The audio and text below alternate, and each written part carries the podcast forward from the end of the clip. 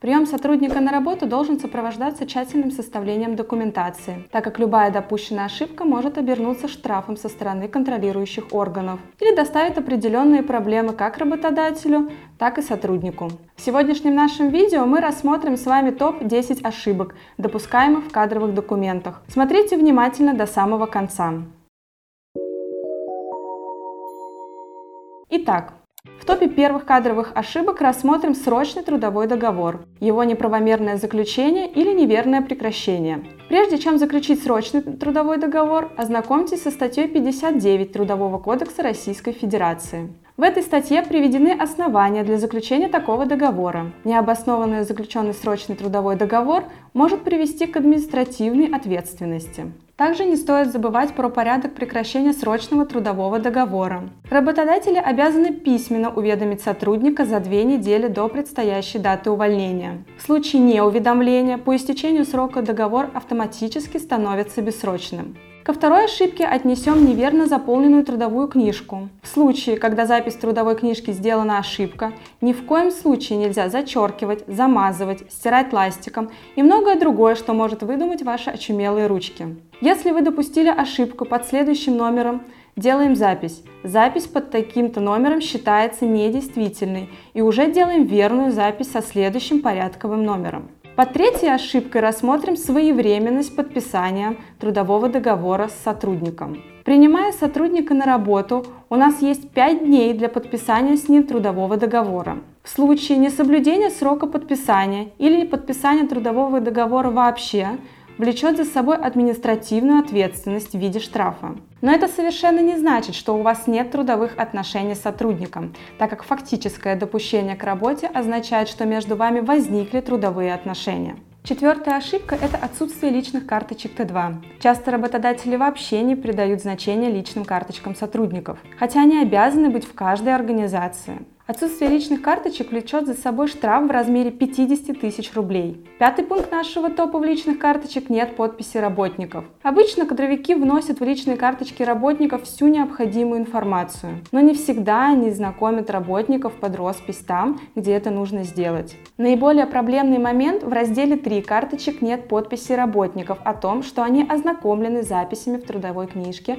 о приеме на работу и переводах а в разделе 11 нет подписи о ознакомлении с записью об увольнении. Шестой пункт – это составленные заранее документы на увольнение. Как известно, сотрудник обязан уведомить работодателя о своем увольнении за 14 календарных дней. Но за ним сохраняется право в любой из этих дней отозвать свое заявление. Очень часто кадровые работники допускают ошибку и составляют документы заранее, а потом оказывается, что сотрудник в последний день отзывает свое заявление и приходится вносить исправления в документы сотрудника и трудовую книжку. Ошибка номер семь. График отпусков утвержденный с нарушением срока. Закон требует, чтобы работодатели утверждали график отпусков не позднее, чем за две недели до начала календарного года, на который он составлен. Проверьте, когда вы утвердили график отпусков. Если позже крайнего срока, то утвердите график заново. Кроме того, проверьте, уведомляли ли вы работника за две недели о времени начала отпуска. Если нет, подготовьте уведомления и попросите работника расписаться в них.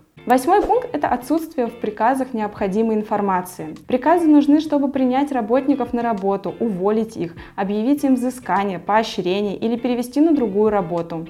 Ошибки в приказах заключаются в основном в том, что в них либо нет подписи работников, либо недостает сведений. Например, информация в приказе о приеме на работу должна соответствовать трудовому договору работника. Часто работодатели забывают указать в приказах испытательный срок и реквизиты трудового договора. Приказах об увольнении обычно нет реквизитов документа, основания увольнения, заявления, соглашения сторон и прочее. Проверьте, нет ли в ваших кадровых приказах ошибок. Если не хватает информации, впишите ее, а если нет подписи работников, попросите их расписаться.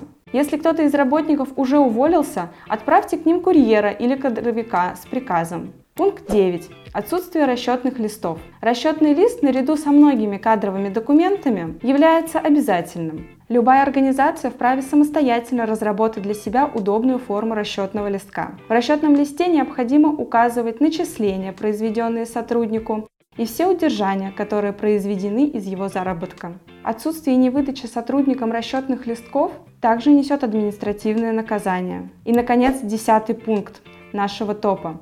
Работники не ознакомлены со своими обязанностями. Функционал сотрудника всегда прописывается в трудовом договоре или в должностной инструкции. В случае, если сотрудник не ознакомлен со своими обязанностями, у работодателя есть риск невозможности привлечения к дисциплинарной и материальной ответственности. Отсутствие подтверждения ознакомления сотрудника со своими обязанностями не позволит доказать работодателю в суде нарушение своих обязанностей работникам.